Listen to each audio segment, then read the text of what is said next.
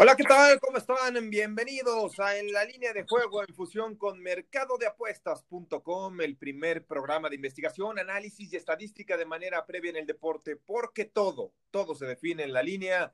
Les saluda Juan Pablo Faril, saludo con muchísimo gusto. Sebastián Cortés, ¿cómo estás, Sebas? Muy bien, ¿y tú, Juanpa? Pues, ¿qué decir del fin de semana pasado de, de la NFL? Donde los Seahawks estuvieron a punto de caer, donde los Jets tiraron a la basura el partido, no ganaron Las Vegas y Washington sorprendió a todos. Sí, fue un fin de semana muy extraño en la NFL, ¿eh? de marcadores, resultados inesperados. Yo sé que esto siempre debe ser contemplado en la posibilidad, no nada más de la NFL, de cualquier deporte y de cualquier ámbito, ¿no? Los imponderables siempre van a existir, las sorpresas, el momento.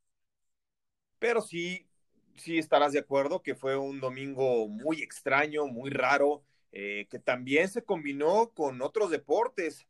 Lo de Checo Pérez, ya ves que por algo lo pusimos la semana pasada como el evento estelar eh, lo dijimos en su momento también eh, que si había una carrera con la cual Checo Pérez tenía posibilidad de ganar, no es que lo diéramos ganador, tampoco hay que confundirnos, pero sí mencionamos que si había una oportunidad inmejorable para el piloto mexicano de terminar con esa mala racha de grandes premios disputados sin una victoria, era precisamente en Sakir, ¿no? En Sakir por el hecho de que no iba a correr Luis Hamilton por positivo de COVID, por el hecho de que Checo Pérez pues está teniendo su mejor año, porque también quería demostrarle a su equipo lo equivocados que estaban y se combinaron todos los factores, además de que fue un carrerón por el simple hecho de cómo vienes de atrás.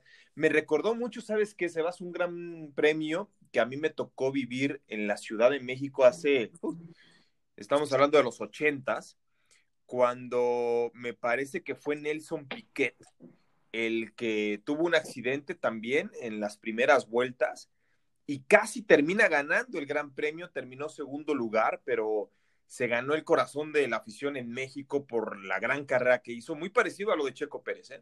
Sí, la verdad es que empezar en quinto se fue temprano hasta 18 y terminar ganando la carrera pues es un signo de que la verdad no fue sorpresa una carrera antes donde se les compuso el coche casi al final y no pudo tener el podium. Y la otra, Juanpa, ¿qué tan rara puede llegar regresando a la NFL? Ayer, en el mismo estadio donde los Patriotas le metieron 45-0 a los Chargers, solo meten tres puntos contra los Rams y defensivamente los aplastaron. Mira, Rams es un equipo, bueno, también Patriotas, no, no vende piñas, ¿no? Este, la verdad es que los dos eh, es parte de esta situación de la inestabilidad. Estaba yo revisando, Sebas, eh, en cuanto al puntaje de la NFL, todo lo bizarro, si cabe la palabra, eh, que se ha vuelto esta temporada, más allá de la pandemia, pues los cambios de Patriotas con Tom Brady. Fíjate, hace 15 años solamente el 30% de los partidos rebasaban 45 puntos. Hoy en día, el 70% de los juegos rebasan los 45 puntos. O sea, es, es algo inaudito. Entonces, lo que se dio ayer, precisamente, con este marcador, 24 a 3, o sea, sí, los Rams sabemos que tienen una gran defensa. O sea, son de los equipos que, que, tienen una gran defensa. Pero los Patriotas, caray, y Cam Newton te da unas de cal por otras de arena. Tú lo dijiste al inicio de la temporada, no creo que sea la solución. Y pues tristemente no lo va a hacer ni a corto ni a mediano plazo. ¿eh? Y la otra, un dato interesante, Juanpa, los Patriotas y obviamente Bill, hablando de Bill Belichick, es van a tener su primer temporada de abajo de 10 victorias desde 2002. Si Tom Brady pierde un juego más y queda 9-7, que es muy probable que pierda uno de los juegos porque tiene tres divisionales de los cuatro que quedan. Sí. También desde 2002 no tendrá una temporada de 10 victorias y quedará la duda de al final quién se necesita más. Si Tom Brady a Bill Belichick o Bill Belichick a Tom Brady. Eran el matrimonio perfecto, Sebas. Eran el matrimonio perfecto. Son de esos, son de esas relaciones donde cuando rompes, sale perdiendo tanto uno como el otro. Y jamás va a ser lo mismo. Eran una dupla excepcional, la verdad. Eh, por, por, lo difícil, por lo que mejoró Tom Brady, recordándoles a todos que eh, Tom Brady, pues en college era un, un, hombre más, era un atleta, un deportista más, por eso es que llega hasta la sexta ronda a la NFL, este, de hecho su última temporada en college la pasa en la banca, eh, una situación muy difícil, empieza a mejorar, se da cuenta que tiene un talento muy grande que no había sido descubierto, o sea, eh, había tenido aptitudes que son muy diferentes a un gran talento, ¿no? Aptitudes que también incluso mostró para el béisbol, jugando a nivel preparatoriano como catcher, por ahí tuvo algunas oportunidades de ir a, grandes ligas, o mejor dicho, a sucursales, para que no se dejen engañar que dicen, ah, es que Tom Brady pudo haber sido catcher profesional de grandes ligas. No, o sea, tenía la invitación para estar en sucursales, pero con decirte que hay beisbolistas que llevan más de 15 años jugando en sucursales y nunca han tenido un juego en grandes ligas, ¿no? Entonces ya es otro tema muy distinto, pero sí, ahora sí como, como el famoso juego donde te sale el todos pierden, así fue la relación de, de Tom Brady tras, tras romper con Patriotas de Nueva Inglaterra. ¿eh? Estoy totalmente de acuerdo. Y Juanpa, si te parece bien, empezando y aplaudiendo lo de Checo Pérez, pasemos pues, a los mejores cobros. Venga, vamos con los mejores cobros esta sección, porque Checo Pérez, eh, pues ha dado uno de los mejores cobros del año, ¿sí? Más 2.500 al ganar el Gran Premio de Sakir. Fíjate los mexicanos, ¿eh, Sebas? El año pasado, Andy Ruiz pagó más 2.500 sobre Anthony Joshua. Fue uno de los mejores pagos del año. Y en este 2020, Carlos Ortiz al ganar el Houston Open, pagó más 7.500, que ha sido el mejor cobro del año en todas las apuestas. Y ahora Checo Pérez, otro mexicano, paga más 2.500. Así que, pues no, no es nada, nada fácil llegar a, a esa instancia. Después, en el básquetbol colegial, fíjate, Coppin State, una universidad que yo ni conocía, venció 85-80 a Greensboro, que tampoco los conocía, pero resulta que eh, Greensboro era favorito por 21 puntos y medio y esto pagó en línea resultado más 2000. Y finalmente en el fútbol americano colegial, Rice le pega 20 por 0 a Marshall, una universidad que tiene mucha tradición, eh, estando favorita menos 24 y medio y pagó más 1200. Chécate esto, Sebas. Tú le hubieras metido un parlay a la victoria de Checo Pérez, al triunfo de Coppin State en el básquetbol colegial sobre Greensboro y a la victoria de Rice sobre Marshall en el fútbol americano colegial por 100, habrías ganado 701 mil. Pues bastante sabroso, un cochecito, un enganche. Eh, la, realidad es que es rara vez que vemos estos cobros eh, en deportes que no son fútbol. Y, y, lo de Rice me brinca porque creo que es la segunda vez que está aquí por dar la sorpresa. Sí, sí, es un equipo que que gana poco, pero cuando lo hace, generalmente hay universidades que siempre van a salir más 18, más 20, más 23, y es rara la universidad que se va a ir sin victoria. Entonces, ese es el caso de Rice, ¿no? Este, te va a ganar uno, dos, tres por temporada y generalmente lo va a hacer cuando el momio está más 16, más 13, entonces va a tener muy buenos cobros. Y bueno, lo de Marshall, más allá de, si ustedes han visto la película de We Are Marshall, que es una universidad de mucha tradición con Matthew McConaughey, este, grandes, grandes eh, promesas han salido de ahí. Quizá la más reciente, eh, por ejemplo, pues Byron Leftwich, ¿no? Un coreback que estuvo con Jaguares de Jacksonville, por ahí también con los Steelers. Y bueno, pues es, es de lo que ha dado esta Universidad de Marshall. ¿Y qué te parece, Seba, si nos vamos directamente ya con el dato para meternos de lleno a la NFL? Dale, Juanpa, ¿qué traemos? Pues mira, este, este partido no lo vamos a analizar, pero para este domingo Seahawks es favorito sobre Jets, 13 puntos y medio. Y resulta que desde 1984, cuando Seattle es favorito por más de 13 puntos, tiene marca invicta de 20 victorias, 0 derrotas, cubriendo 12 de esos 20 handicaps. Así que, pues ya lo saben, es casi imposible que Jets, y más después de ver el juego del domingo, Sebas, estarás de acuerdo. Hijo, yo no quiero, no quiero decir que haya equipos que juegan a perder, pero, pero estos Jets mm, no me cabe la menor duda que por lo menos no tienen ningún interés en ganar. Pues mira, al final de cuentas son, son, son situaciones. Eh, es, muy, es mucho, también lo dicen de, de, Detroit, pero también yo creo que equipos alados. O sea, que por más, por más que hagan, no, no, no, no, no, no dan. O sea, y eso para mí es Detroit. O sea, Detroit yo creo que tiene en coreback una de las promesas más grandes que ha habido en la NFL, que es Matthew Stafford. Llegó casi a los 20 años a la liga. Lleva más de 10 sí. años con Detroit. Unos números impecables con buenos receptores, pero no ganan. Entonces, para mí también puede haber equipos salados donde normalmente ni el head coach ni nadie les cuadran las cosas para que salgan bien. Sí, sí, prácticamente los Jets por ahí llegaron a tener con Chad Pennington como un resurgimiento, antes con Vinny Testaverde, si te lo recordarás.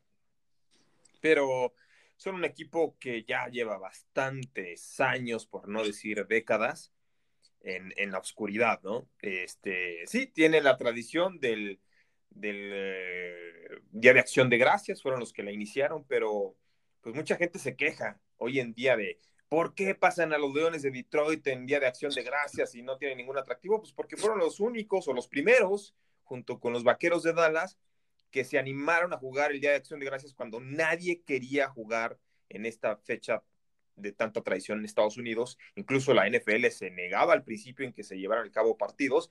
Y bueno, ahora resulta que ya todo el mundo quiere estar en el, en el platillo principal, en el nocturno, ¿no? Que se suspendió, por cierto, esta temporada entre Ravens y Steelers. ¿Qué te parece, Seba? Si nos vamos ya directamente con los partidos de la semana. Delfines de Miami contra los Chiefs.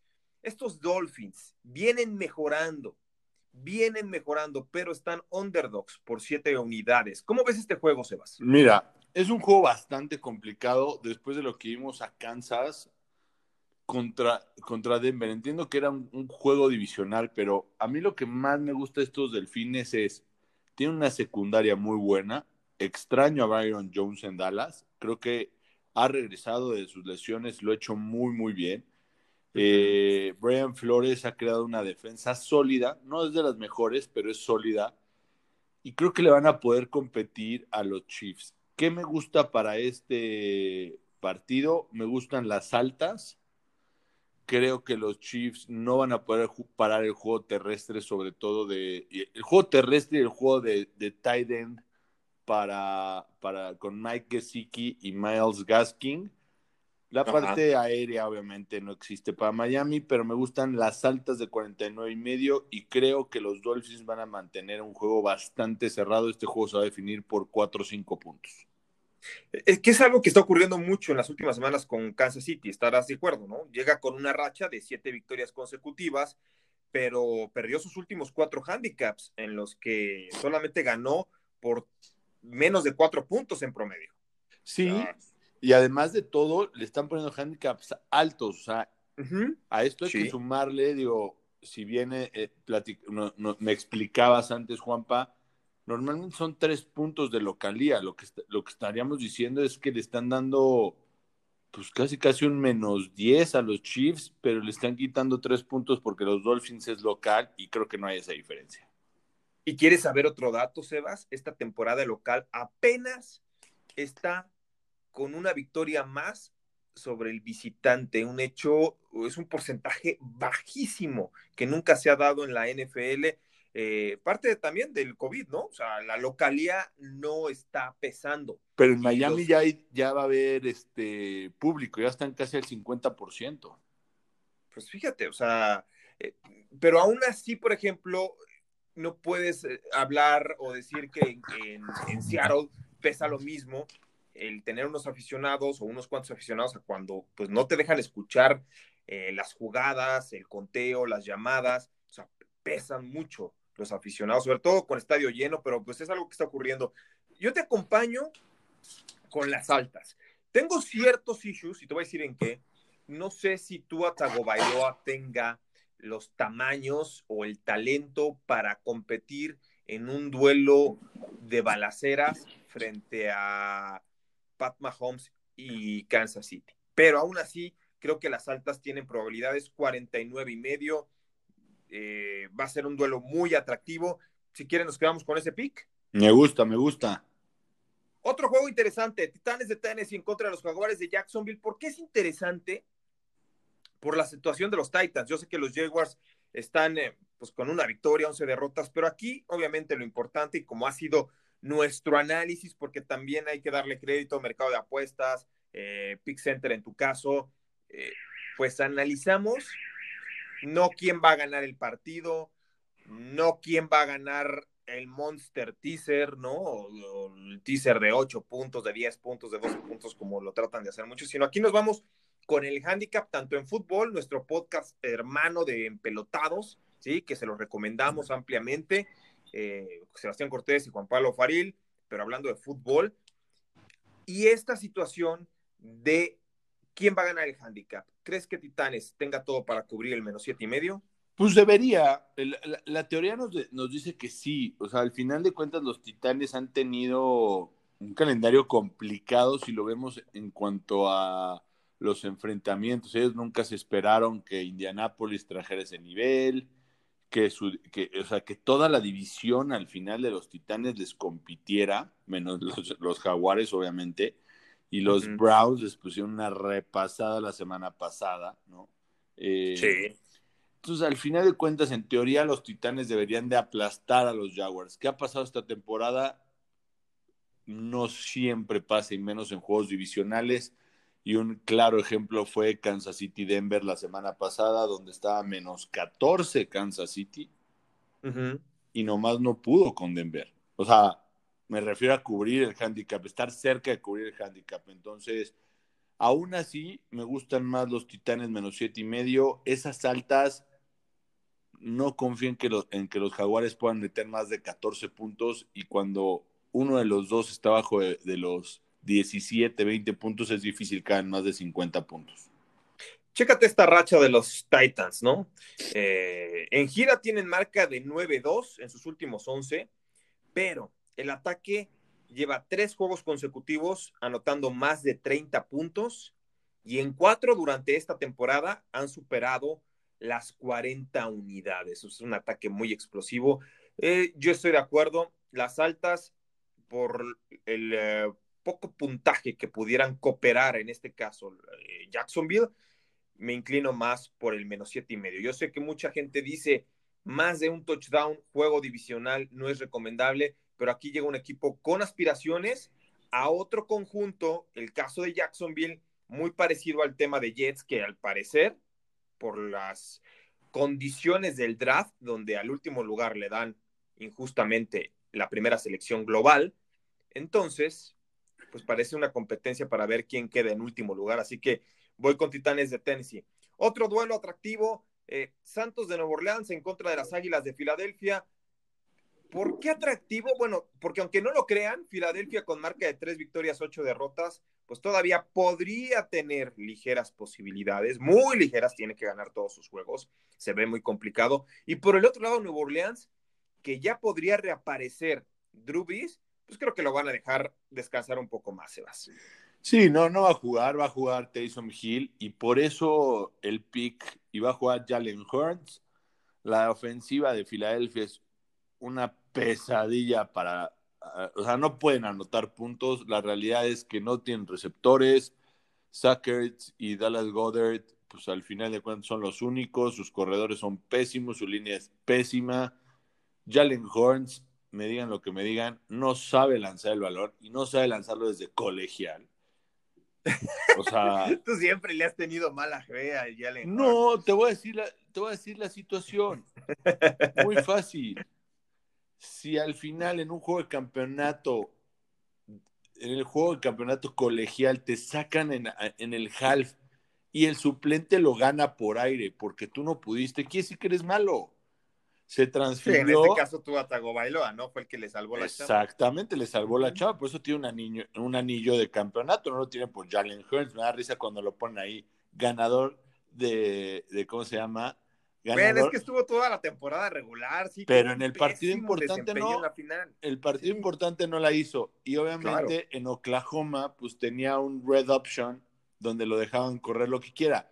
Yo solo estoy esperando que un, que un buen defensivo le dé la bienvenida a la NFL para ver si le quedan ganas de correr, como le ha pasado a Cam Newton.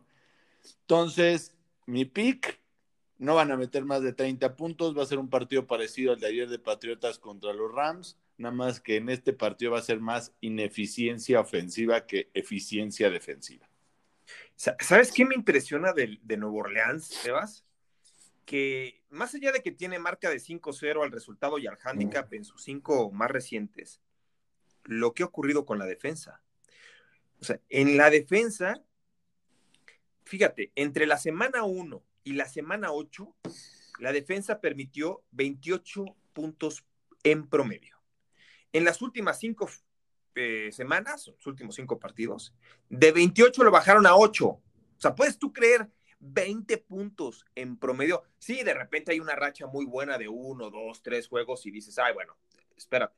Pero ya en un lapso de cinco semanas, de cinco partidos donde ya enfrentaste duelo divisional, interconferencia, eh, ya te mediste a toda clase de rivales, que bajes drásticamente de 28 a 8. Es que caray. Es, es muy simple, Juanpa. Con Drew Brees tienes pases de 60 yardas, touchdowns de tres jugadas que hace que la defensiva esté en el campo mucho más tiempo. Claro, sí. Aquí en este caso, cada ofensiva dura 7, 8 minutos, 11 jugadas, no son tan explosivos, pues la defensa tiene, tiene tiempo para descansar y para estudiar. Entonces, por eso a mí, cantadito, qué bueno que tú aquí pusiste en la descripción de Jalen Hurts, ex Alabama y Oklahoma y candidato al Heisman y no pusiste lo del anillo porque sí me hubiera dado coraje pero voy con las bajas.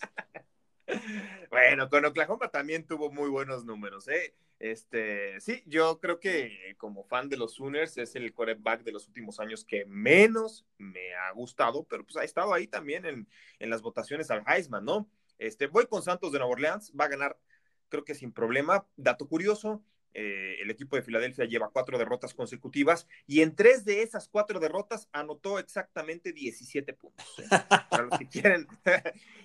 o sea, quiere decir, tampoco es que los vayan, los blanqueen, que se ven, pero 17 puntos en tres de cuatro partidos es muy difícil, ¿no? se necesita mucho tino. Entonces, este, es lo que ocurre. Vamos con los Santos de Nueva Orleans. Leones de Detroit, empacadores de Green Bay. Este partido, favorito Packers, menos siete y medio. Eh, Detroit no tiene mal récord, pero ¿cómo lo ves este juego? Mira, la realidad es que ya corrieron a Matt Patricia y te digo, Detroit es de los equipos salados que normalmente tienen buen equipo. Hoy tienen un buen corredor que se ha lesionado mucho, Dan Swift, que viene colegial. Eh, Matthew Stafford, por primera vez podríamos decir que tiene un, roster talentoso de receptores con TJ Hawkinson, Marvin Jones Jr., ahora Mohamed Sanu, eh, Kenny Goladay, o sea, tiene algo alrededor. El problema es que no están sabiendo, corrieron a uno de los linieros ofensivos o no le pudieron pagar y se vino abajo esa línea ofensiva tan buena que tenían. Y Aaron Rodgers está encendido. ¿Cómo vas a competir contra alguien que está peleando por el MVP? que no está cometiendo errores, creo que tiene una, o dos intercepciones en la temporada y tiene casi 30 pases de touchdown.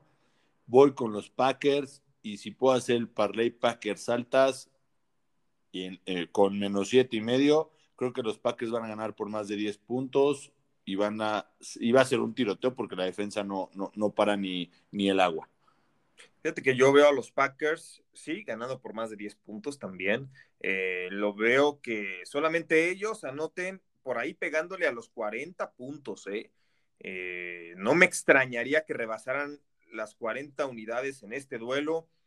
algo que me agrada de este equipo es, chécate tu, su marca en juegos divisionales. En sus últimos 10, 9 victorias, promediando 27 puntos anotados por 19 recibidos. Es decir, están imponiendo condiciones en duelos divisionales que son los juegos más difíciles en ocasiones, ¿no? Entonces, ahí se ve claramente cuando estudias al rival, cuando tienes talento, pero sobre todo lo dejas en claro. Aquí no hay de que voy de visitante y es duelo divisional y me dan la sorpresa, no. O sea, no se dejan sorprender.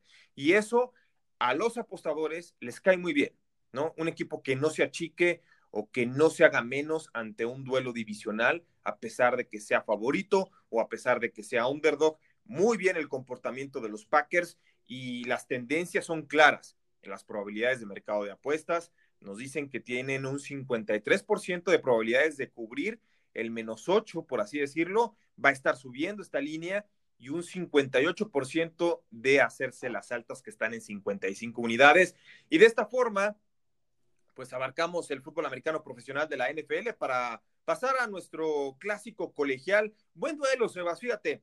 North Carolina, los Tar Heels, que son un equipo y una universidad de muchísima tradición en el básquetbol, no así tanto en el fútbol americano, pero es una rivalidad que se dan estos con todo, hasta con la cubeta, cada vez que hay un duelo entre North Carolina y los huracanes de Miami, Miami con marca de ocho victorias, una derrota, favorito por tres unidades. Aquí la línea de altas y bajas, demasiado alta, Sebas. Eso me, crea un conflicto, está en 68 puntos. ¿Cómo lo ves? Mira, a ti te, te, crea un conflicto, Juanpa, pero estos dos equipos, así como son capaces de meter más de 40 puntos, también son capaces de recibir más de 40 puntos. Sí, la defensa de Miami no es tan imponente como años anteriores. ¿eh? Y, la realidad es que North Carolina, pues eh, cuando se enfrenta a un equipo medianamente bueno, recibe arriba de 20 puntos. A mí me gustan mucho las altas al final en, un cuestión, eh, eh, en, cuestión de enfrentamiento no me, no me metería el tema de línea por el simple hecho que Miami no es el de antes. Miami no es tan imponente. Prefería jugarme a que se volviera una balacera. 68 puntos suenan muchos, pero en colegial, que el reloj se para tanto, estos dos equipos van a lanzar mucho el balón. Puede haber muchos, eh, puede haber pick six, puede haber muchas formas de que se anoten. Yo me voy por las altas de, 68 puntos. Normalmente se hacen las altas en estos, estos enfrentamientos, nada más que la media estaba en 55, los subieran 18 puntos, pero aún así creo que se pueden hacer. Sí, y fíjate que por lo menos se está pronosticando un duelo muy parejo, un tiro bastante igualado, y eso puede beneficiar al overtime y tú sabes que el tiempo extra, si haces bajas después de irte a overtime en college es porque de plano tus ataques estuvieron nefastos, ¿no? Iban 21-21. sí. Oye, pues mira, a, mí los últimos dos partidos entre ambos rebasaron las altas, pero el promedio fue de 55 puntos. ¿Por qué? Porque esta es una rivalidad que sí, como tú bien señalas, era más de defensivas, le ponían la línea de over y under por ahí del 50, 49, ahora está en 68. ¿Qué me gusta? Mi primera opción, yo sí voy con los huracanes de Miami, fíjate. Me gusta mucho Miami para que cubra ese menos 3.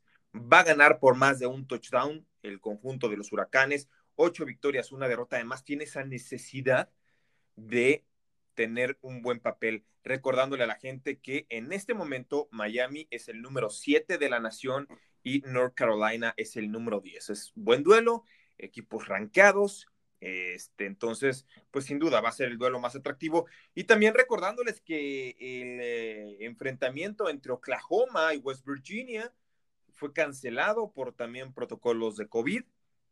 Así que, fíjate, Sebas, a estas alturas, yo que narré tantos años college, pues ya nada más tenías el clásico de Army contra Navy. Era el único, ¿no? Que por la tradición y por darle un respeto a las Fuerzas Armadas y a la naval, ningún otro equipo puede jugar en este clásico. Pues este ya se jugó prácticamente, este, y siguen jugando a los equipos, van a seguir jugando, no hay programados tazones. Bueno, lo que ha ocurrido en este 2020 es sui generis. Así que de esta forma nos vamos con eh, la actividad del fútbol americano, ya la revisamos. Recordándoles que este fin de semana hay Gran Premio de Abu Dhabi. Revisamos las líneas este viernes por la mañana. se cerraron porque estaban pues las clasificatorias y a Checo Pérez, en noticia de último momento, lo estaban penalizando por el cambio de motor, así que regresa también eh, Lewis Hamilton, no son buenas noticias para los demás pilotos. Eh, ¿Crees que Checo Pérez finalice en podium, esto en Abu Dhabi? Pues podría tener un podium, yo lo veo más en un top 5. Venga, venga. Y nuestro evento estelar, Sebas, rápidamente, UFC 256, el título Mosca, Davison Figueiredo, este brasileño que apenas peleó el 21 de noviembre, nunca en la historia de la UFC habían programado a un peleador en campeonato con tres semanas de diferencia. Es algo agotador, pero como prácticamente se paseó en la pelea anterior, la terminó de volada en el round 1 por sometimiento, pues lo programaron, ¿no? Y va en contra de Brandon Moreno, el primer mexicano, y no quiero decir mexicano de cepa, porque, pero sí, el primer nacido en México que busca un título de UFC. Él es originario de Baja California. Brandon Moreno está underdog en las apuestas, más 250. Figueiredo, menos 334. Es la tercera pelea de Figueiredo este año. Y dicho por Henry Sejudo, otro mexicoamericano, bueno, otro mexicano, pero eh, nacido en Estados Unidos, que tiene doble nacionalidad, dijo, Figueiredo es la próxima gran superestrella de la UFC. ¿Le ves posibilidades a Brandon Moreno, Sebas? Mira, pelea muy bien. De hecho, peleó en la misma pelea, en la misma función que David, Davison Figueiredo. Pero al final de cuentas es complicado porque sí, nos ha demostrado Figueiredo que es una superestrella. Es difícil. Brandon Moreno viene muy preparado, pero también ha tenido un camino muy, muy rocoso.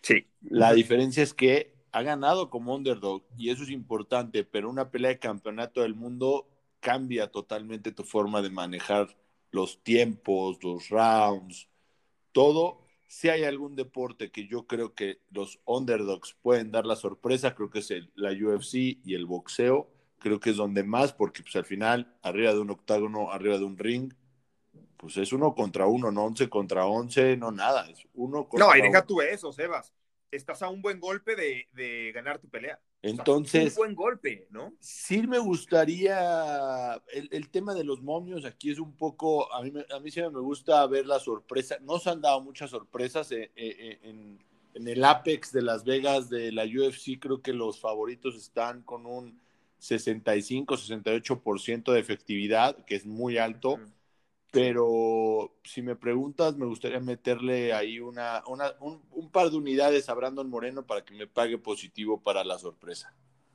Mira, yo, yo te voy a decir, o yo les voy a decir de la siguiente forma.